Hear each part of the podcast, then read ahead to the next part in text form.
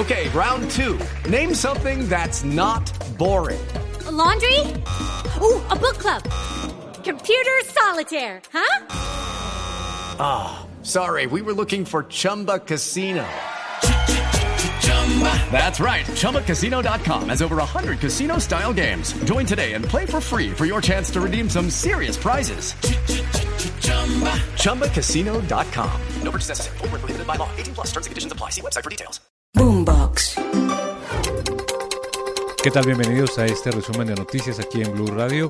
Les acompaña Slobodan Wilches hoy 14 de febrero. Iniciamos con la noticia más importante. El presidente de la República, Gustavo Petro, insistió en su teoría de que se está gestando un golpe de Estado en su contra desde la Fiscalía y la Procuraduría. Desde la Universidad Industrial de Santander, el mandatario se refirió además a la democratización de Ecopetrol, según él, para quitarle la compañía a las élites corruptas. Vamos a Bucaramanga, Julián Mejía.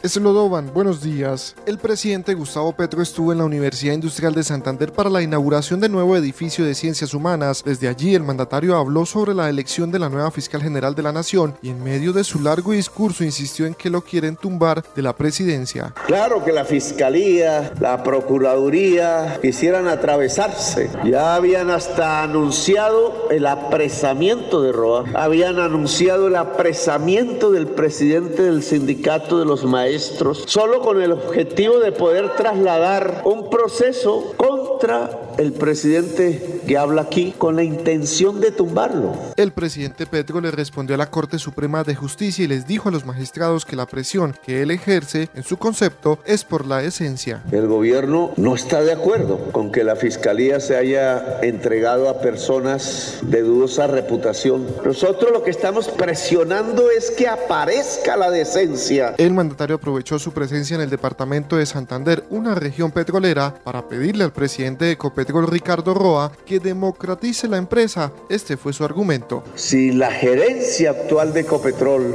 democratizara la empresa, no esa jerarquía en donde ingenieros de altos salarios altísimos muchas veces no son ingenieros sino políticos. El presidente Gustavo Petro también durante su visita a Santander habló sobre la protección del páramo de Santurbán e insistió en que dentro de este ecosistema no se podrá explotar oro y pidió que se agilice la delimitación del páramo. Bucaramanga, Julián Mejía, Blue Radio. Y cambiamos de tema porque el ELN anunció el levantamiento del paro armado en el departamento del Chocó. Allí se vive una crisis humanitaria que se acudiza por la escasez de alimentos y también de medicinas. Más de 50.000 personas se encuentran en confinamiento. Mateo Piñeros. El Lobodan, buenos días. Terminó el paro armado del ELN en el departamento del Chocó. Durante cuatro días las comunidades de cinco municipios de esa zona del país tuvieron restringida la movilidad por los ríos. Ya se empezaba a hablar de escasez en medicamentos y alimentos debido a esta situación. El Frente de Guerra Occidental Omar Gómez damos por finalizado el paro armado a partir de las 00 horas del día 14 de febrero del año 2024. Agradecemos a todos los pobladores que asumieron el llamado y no se presentaron incidentes. La guerrilla del ELN justificó el paro armado asegurando que se hacía para proteger a las comunidades de las acciones del clan del Golfo. Sin embargo, fueron 27 mil civiles los que se vieron afectados durante estos días. Mateo Piñeros, Blue Radio. Entre tanto, un soldado fue asesinado por las disidencias de las FARC. Los militares se encontraban en labores de patrullaje en el municipio de La Llanada, esto en el departamento de Nariño, cuando fueron atacados a disparos. Winston Viracachá.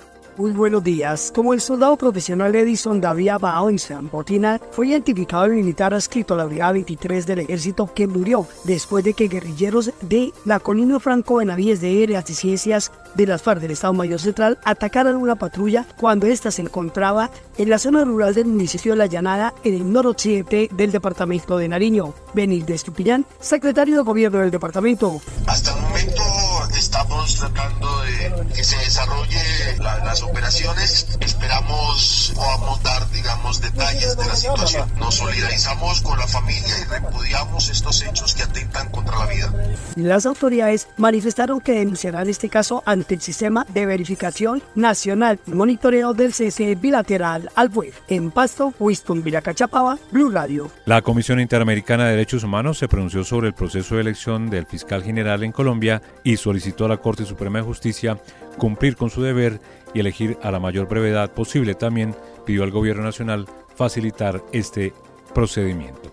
Valentina Herrera. Buenos días. Dice la Comisión Interamericana de Derechos Humanos que la principal preocupación es que las demoras a la hora de elegir quién va a ser la próxima fiscal general del país es que el sistema judicial de Colombia se vea debilitado y que la fiscalía se vea afectada en su independencia y autonomía si se mantiene durante mucho tiempo con una persona en la interinidad a propósito de la llegada de Marta Mancera como fiscal encargada. Por eso es que en este comunicado que ya fue replicado por el presidente Gustavo Petro, la CIDH le pide a la Corte Suprema de Justicia terminar lo más pronto posible con la selección de la persona que va a estar de titular en la Fiscalía, pero al gobierno también le pide garantizar las condiciones para que esa votación se haga sin interferencias y también priorizar el respeto por la institucionalidad democrática que está ejerciendo sus funciones. En este pronunciamiento dice también la CIDH que de acuerdo con el cronograma que ellos conocieron, se esperaba que el 7 de diciembre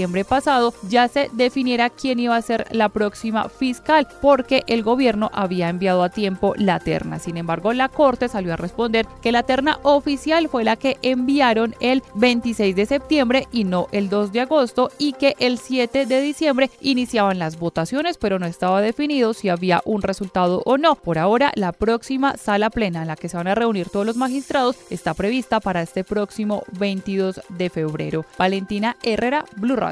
Ya hablamos de noticias económicas. Los empresarios del país encendieron las alertas y le advirtieron al gobierno nacional que incumplir con el pago mm, de las vigencias futuras en los proyectos de infraestructura puede generar una crisis de confianza y frenar también nuevas inversiones en el país.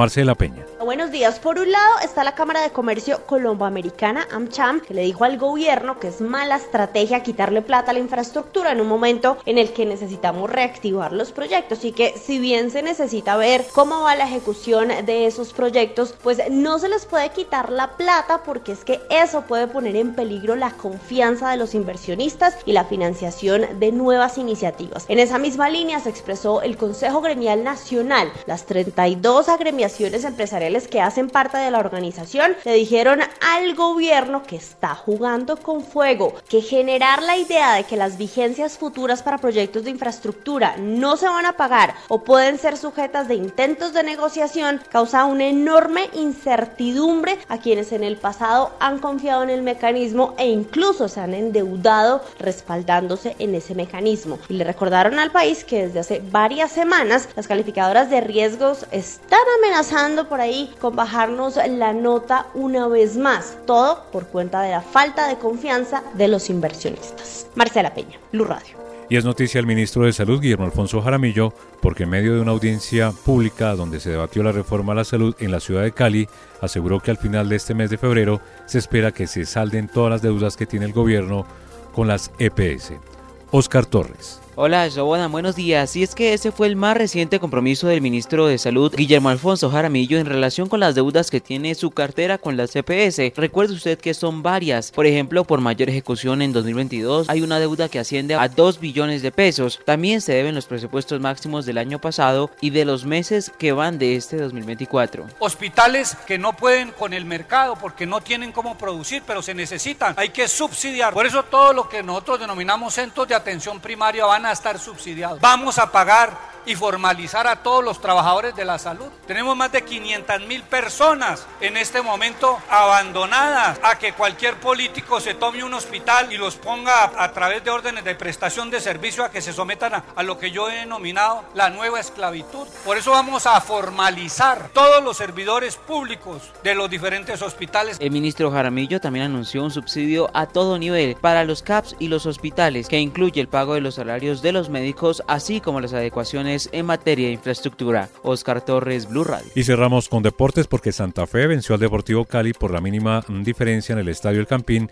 y lo complicó en el descenso. Mateo García. Buenos días. La fecha número 6 de la Liga Betplay sigue en disputa. Independiente Santa Fe defendió su casa y superó al Deportivo Cali 1 por 0, un resultado que empuja al conjunto azucarero a lo más bajo de la tabla del descenso con un Santa Fe propositivo e incisivo, pero el cual no lograba concretar sus oportunidades, logró romper el empate al minuto 83 con Hugo Rodallega. El delantero llegó a su cuarto gol en el torneo y se posiciona como el goleador del equipo cardenal. El técnico santafereño Pablo Peirano se va satisfecho con el funcionamiento del equipo, que a pesar de no acoplarse en la primera parte, resolvió en el segundo tiempo y obtuvo los tres puntos. El comienzo del primer tiempo nos costó un poco, pero de ahí en adelante, después de los 15 minutos, entramos en el, en el partido y nos salimos hasta, hasta el final. Y el segundo lo dominamos casi de, comienzo hasta fin, pero quedé muy, pero muy contento con todo el funcionamiento, no solamente del fondo, sino de los, de los volantes también. Hicieron un partido muy, muy completo, interpretaron muy bien lo que estaba sucediendo y tuvo un partido bastante, bastante completo en todas las líneas. Por su parte, Águilas Doradas igualó 1-1 con la Equidad, con un partido que parecía terminar en favor del conjunto asegurador. Cuando el encuentro alcanzaba sus últimos minutos de juego, tras una jugada de pelota quieta, el equipo bogotano ponía el 2-1 en la pizarra. La acción fue invalidada tras un fuera de juego. Con este partido, la Equidad se mantiene como el único equipo invicto del torneo. Hoy, la jornada número 6 continúa con los duelos entre Once Caldas y Patriotas a las 6 y 10 de la tarde y Boyacá Chico e Independiente Medellín, quienes cerrarán el día con fútbol a las 8 y 20 de la noche.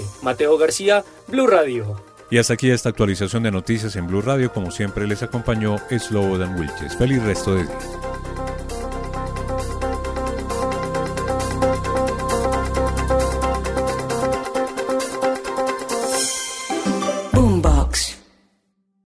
Step into the world of power, loyalty, and luck. I'm gonna make him an offer he can't refuse. With family, cannolis, and spins mean everything. Now, you wanna get mixed up in the family business. Introducing The Godfather at Choppacasino.com. Test your luck in the shadowy world of The Godfather slot. Someday, I will call upon you to do a service for me. Play The Godfather now at Choppacasino.com. Welcome to the family. No purchase necessary. VGW Group. Void where prohibited by law. 18 plus. Terms and conditions apply.